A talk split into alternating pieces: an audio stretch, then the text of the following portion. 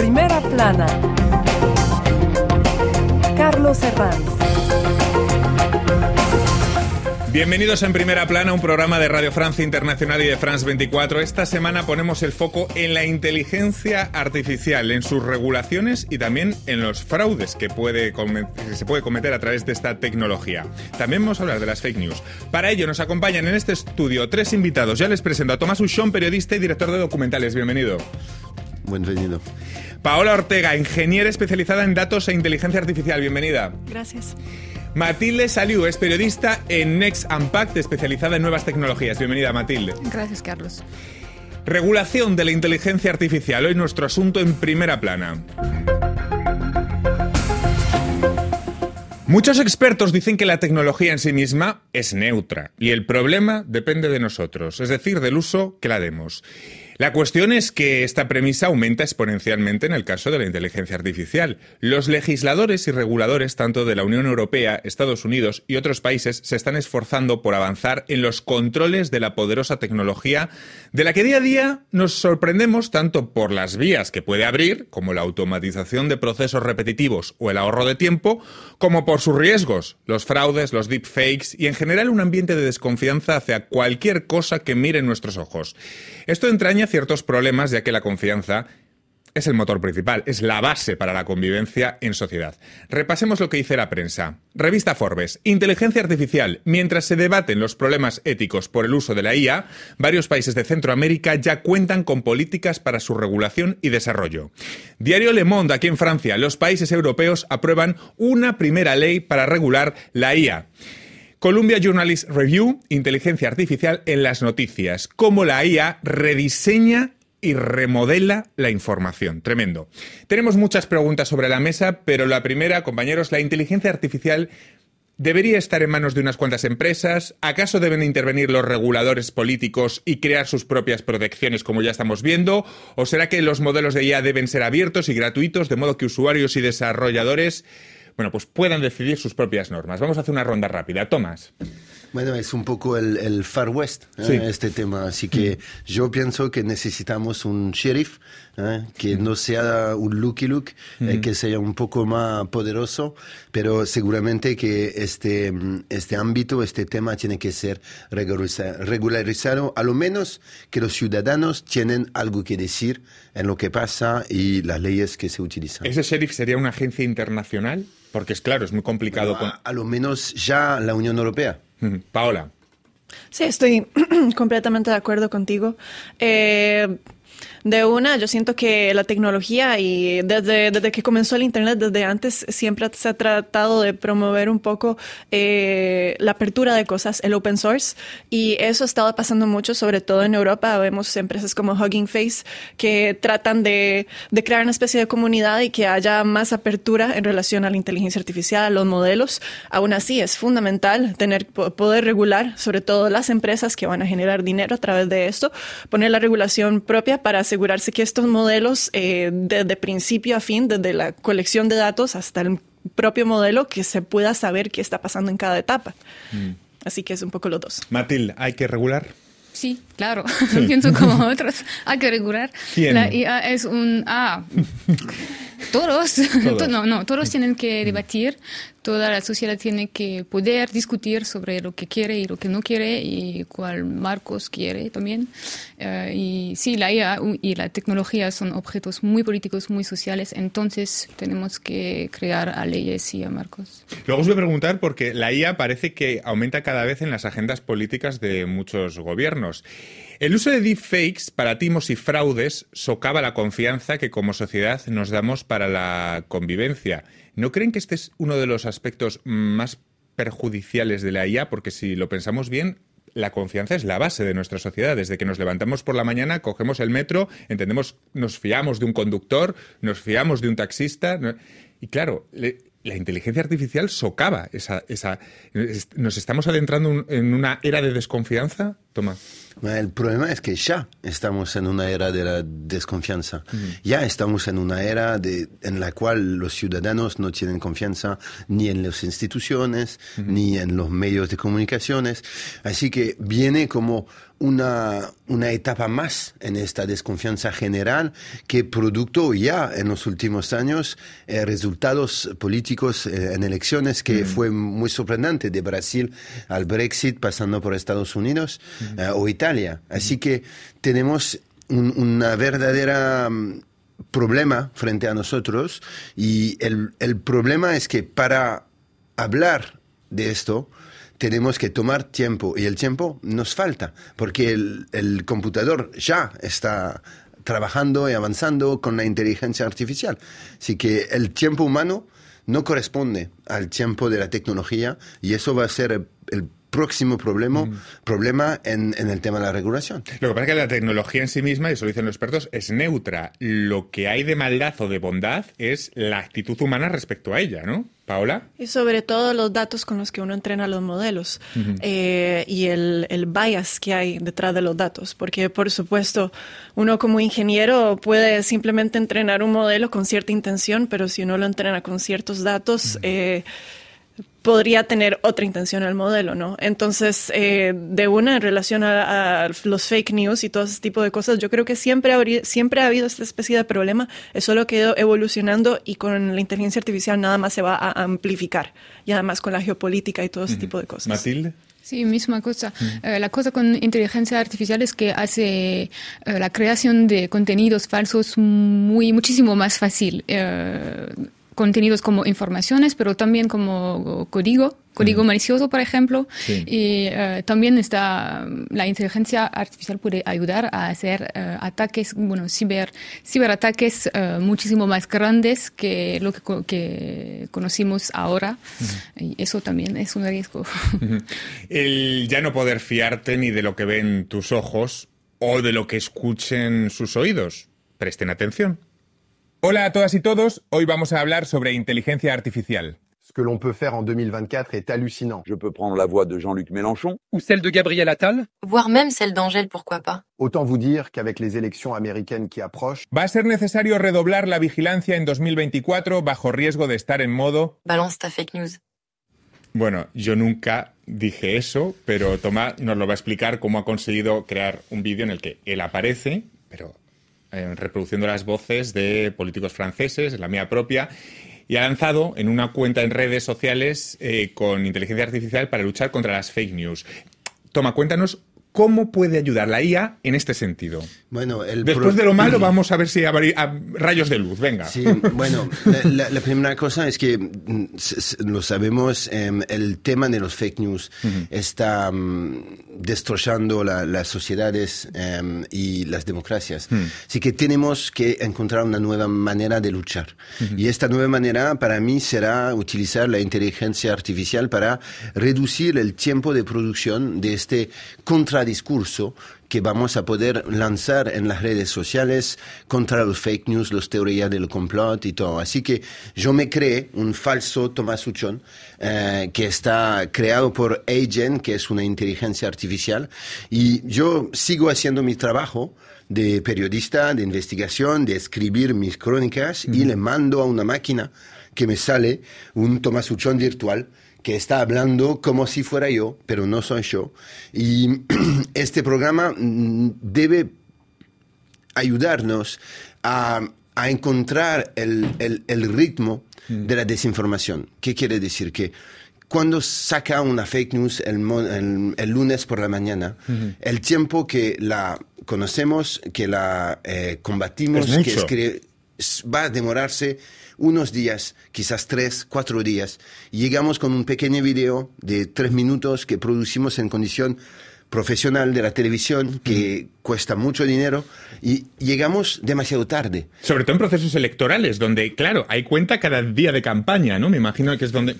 Y en este año tenemos que el encontrar super una año manera- electoral. Sí, son cuatro billones de personas que van a votar este Matilde, año. como periodista, ¿qué te parece que utilicemos la, la inteligencia artificial, digamos, en el sentido contrario, a lo mejor? En el sentido de chequear. Podría ser, pero yo tengo miedo de los deepfakes Sí. em, porque soy periodista y soy una mujer y que las mujeres eh, son víctimas de más de ciberataques. También gracias a la IA y a los deepfakes. Em, pero sí, Es que también hay 2024. una perspectiva de género en este tema. Sí, sí, sí, sí, Bueno, co- como en, en todas partes Sí. en la sociedad y en Internet, pero la, la IA también está, sí, una herramienta de acoso en contra de las mujeres, de, la, Mm. eh, de las niñas también, porque se usa en escuelas eh, y, y- en lugares así eh, para hacer acosos. Y, Sí, Eh, estamos mirando a la- a la sí, Taylor fue el caso Swift, que con Taylor Swift. Sí, a Taylor Swift, que fue Pero víctima. no- 90% de los deepfakes que están en internet son deep porn. Es quiere decir que totalmente lo que dice Sí. Mathilde, que la mayoría de los deepfakes que circulan en internet son eh, una foto, una imagen de una Sí. mujer cualquiera que se pone en el cuerpo de una actriz de porno Sí. y que esto circula y, y este crea un daño pero inconmensurable en la sociedad. Y las mujeres son mucho La- más las mujeres víctimas. son las primeras víctimas. como- Exactamente. Eh, Toma ha entrenado una IA, como lo estamos explicando, para esta lucha, pero lo que ta- muestra también el trabajo de Tomás es la prevención, es decir, que el espectador sepa que esto es una tecnología que puede ser usada con un fin nocivo. Hola a todos, yo soy el periodista Tomás Huchón, o mejor dicho, su avatar. Y en este video vamos a volver sobre el caso Doppelganger. Es uno de los ejemplos recientes más notables de esta nueva guerra de la información. Se le llama una operación de influencia extranjera. El acto por parte de un país de intentar perturbar a otro país, difundiendo masivamente información falsa, fake news. El especialista en la materia desde hace varios años es la Rusia de Vladimir Putin. Durante las elecciones estadounidenses de 2016 y 2020, durante el Brexit o incluso durante las elecciones francesas de 2017, numerosas investigaciones muestran la influencia de los rusos en estos intentos de desestabilización de las elecciones. Y esto no ha terminado. Es flipante. Quizá algún tono de la pronunciación. Yo nunca he dicho eso, en cualquier caso. ¿eh? El tema es que estamos tratando de utilizar esta tecnología para conocerla. Sí. La- la- los medios profesionales, los periodistas, los grandes partidos políticos no se metieron en Internet al inicio y la tecnología se les escapó y perdieron la lucha. En, en Internet fue la misma cosa después con la red social, fue la misma cosa con YouTube. Y yo no quiero vivir la misma cosa con la inteligencia artificial. Así que Pero ahora ya están todas las agendas políticas. Ahora ya cualquier gobierno está en este, en este asunto, que ya, Sí, es el- ya no es pero- el futuro, es el presente. Sí, pero a lo menos algunos de nosotros tenemos que utilizarla para entenderla y Exacto. hacer una especie de prevención eh, para la gente, ¿no? Matilde. Explicar lo que se puede hacer. Y bueno, creo que tiene razón como periodista, al menos, y, y pues, la gente que trabaja en educación tiene un, un- un punto muy importante de Sí. ayudar a la, la población a entender estas tecnologías y, y trabajar su pensamiento crítico en frente de estos eh, contenidos. Y eso también, sí, es muy importante. Vamos a hacer una breve pausa en este punto. Volvemos enseguida aquí hablando de inteligencia artificial en primera plana. RFI, la selección del mes. Musi. Don't sweat too much. Don't stare too much. Don't care too much.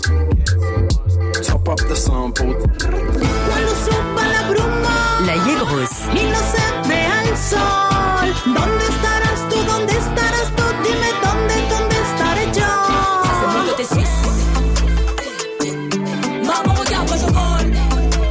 Catégorie.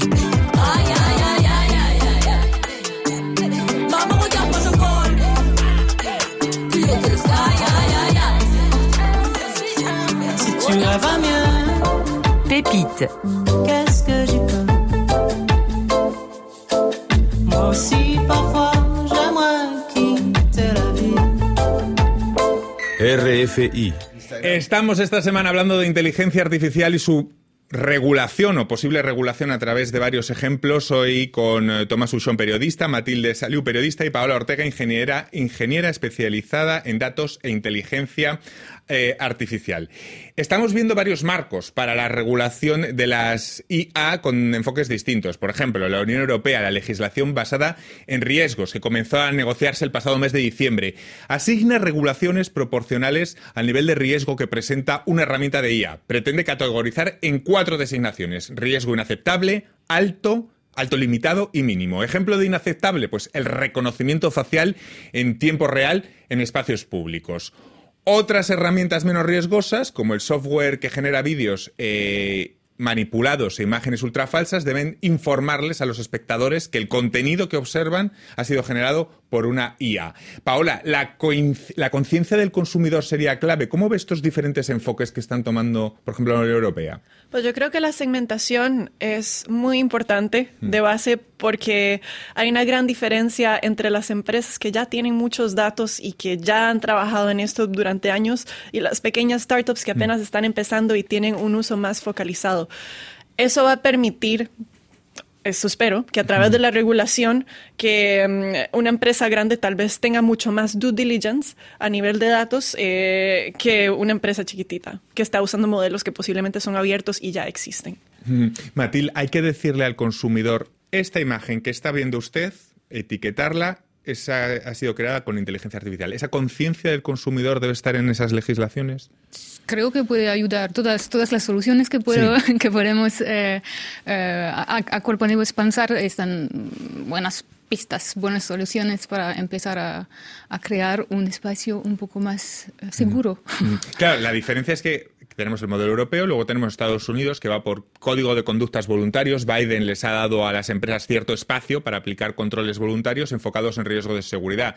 No sé si son suficientes para la regulación de riesgos, los compromisos voluntarios, o si es necesario, como ya apuntan muchos expertos, pues una cooperación global que se podría hacer a través de una agencia internacional de inteligencia artificial. No sé si nos aproximamos a, ello. Toma. Bueno, el problema es que, por ejemplo, lo que se va a pasar en los próximos meses, próximos años, es que en Estados Unidos tienen, tienen una ley más abierta.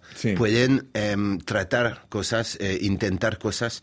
Eh, en Europa vamos a tener una legislación mucho más restrictiva. ¿Qué va a pasar? Los gringos van a desarrollar mucho más la inteligencia artificial y seguramente que van a ganar la pelea del desarrollo. Y al final, en 10 años, vamos todos a tener que utilizar la inteligencia artificial americana que va a ser mucho más desarrollada que la nuestra y vamos a perder este, este combate que también es un combate em, diplomático, quiero decir, eh, un, tema de geopolítica, ¿no? El país que va a, estar en, en, en matriz, eh, que domine, que, que domine la inteligencia artificial, que la entiende, que la puede utilizar y fabricar, va a dominar el mundo. O sea, ¿creéis ya que es una prioridad política que está en todas las agendas, Absolutamente. Y uno, ya, ya lo vemos aquí en Francia, en el caso de Mistral mm. AI, es una empresa francesa que ha crecido muchísimo, que está tratando de generar eh, modelos parecidos a los de OpenAI.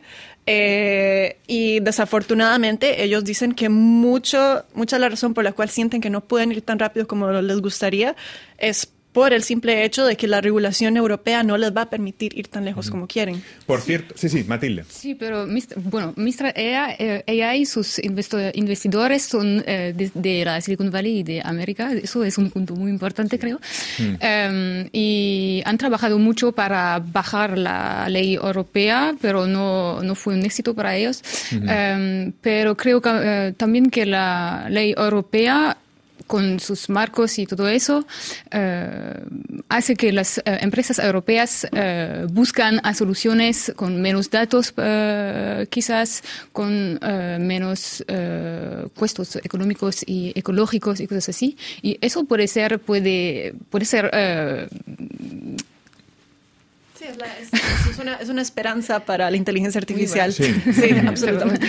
Para mí es que esto, y estoy totalmente de acuerdo contigo, es un punto de vista de ciudadano. Sí, claro, y, de un ciudadano que quiere protegerse de los daños potenciales de la inteligencia artificial. Si nos ponemos del lado del Estado y de la lucha entre los Estados para dominar esta tecnología y después dominar el mundo, tenemos una otra problemática. Y tenemos que entender eh, esto y saber dónde poner eh, la, la, preferencia, ¿no?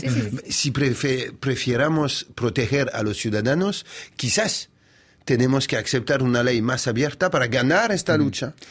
Y, al mismo tiempo abrir eh, totalmente la fuente eh, de todo esto puede ser un daño terrible para la sociedad. Pero hay que decir que un país que da mucho miedo a mucho, mucha gente con razón, que es China, trabaja a leyes más eh, importantes que los Estados Unidos sobre la IA y la IA generativa a, menos.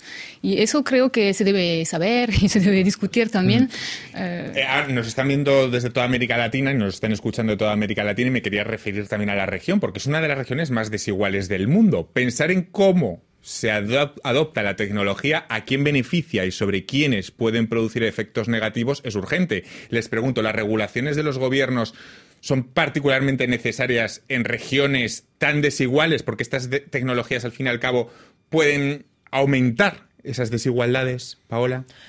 Pues yo creo que en países que están en vías de desarrollo es sobre todo importantísimo eh, regular y tratar de, tener un, controlar un poquito más cómo es que están pasando, eh, cómo es que se pasan los fake news, por dónde se pasan, por qué se pasan, porque ya lo hemos visto, inclusive antes del auge de la inteligencia artificial, países como Myanmar tuvieron muchos problemas con eh, campañas de fake news electorales y eso nada más se va a amplificar si no se pone desde antes, desde hace unos meses, e inclusive ahora, sobre todo ahora, eh, regulaciones, inclusive a, en mi opinión, a nivel de país. Mm, regulaciones y formación y me imagino educación, ¿no? Para En China vamos a tratar otros aspectos. Ya existen apps que proponen parejas sentimentales creadas por IA.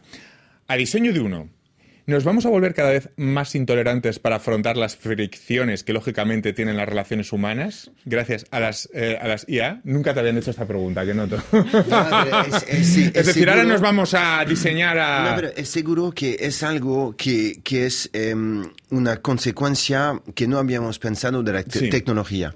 Somos menos pacientes, somos em, más, em, queremos, queremos más por, con menos esfuerzos. Eh, en la sofá, sentado, tenemos todo Hollywood en el celular, eh, toda la música. Pero nos vamos a hartar de una vida así, ¿eh? sí, pero yo pienso que es algo que también hay que enseñarse, que hacer un mundo mejor no es más fácil, es más difícil, cuesta más, cuesta más esfuerzos, cuesta más em, tolerancia, cuesta más entender, entendernos con nosotros. Y, esto es más difícil, ¿no? Y mm. todos estos procesos tecnológicos nos dan la impresión falsa que todo puede ser súper rápido, súper fácil, súper conveniente, pero no es la realidad de los seres humanos. Matilde, Paola. Por eso también las regulaciones, para hacerlo menos fácil. Em, no, pero sí, creo que creo que hay un, un, movimiento de, bueno, la, gente empieza a, a, reconocer que tenemos un problema con, con todo esta, toda esta tecnología. Entonces sí eh, hay riesgos de... De deshumanización. Sí, eso, de, de, la, no sé, no sé, cómo se dice, de la degradación de los eh, vínculos entre, sí, de las relaciones. La IA tiene otros muchos aspectos también positivos. No queremos incidir todo el rato en lo malo. Por ejemplo, el de rescatar partes de la historia. Gracias a la IA, un grupo de investigadores han podido leer un antiguo pergamino calcinado por la erupción del Vesubio. Reconstruir pedazos de nuestra historia, es decir, de quiénes somos. Vamos a llegar a saber más cosas de nosotros mismos gracias a la IA. Esto también hay que decirlo, ¿no? Es, seguro. El problema es también lo que dijo Paula, es que en todos estos programas hay bias. Y si, por ejemplo, hay un error eh, o un bias de, de no sé, de, de postcolonización en la visión eh, de, de un, hecho histórico, también se va a transmitir en los resultados de esta IA. Así que todo esto es una, siempre una cuestión muy complicada de decir si hay bueno o si hay malo. Lo que es seguro es que no sabemos si el malo es tan malo y será tan malo en 10 años y si el bueno está tan bueno y será tan bueno en 10 años. Y es lo más difícil en este tema. Una pregunta que planea en todo lo que estamos hablando hoy. ¿Alcanzará la IA el nivel de pensamiento humano? Es decir, si yo ahora mismo, vamos a hacer un experimento rápido, si yo ahora mismo tirara este conductor a la basura y no hablara más de inteligencia artificial en lo que queda del programa empezar a hablar de Gaza o de cualquier otro tema de la actualidad, es una decisión que yo como humano podría tomar por, como presentador del programa.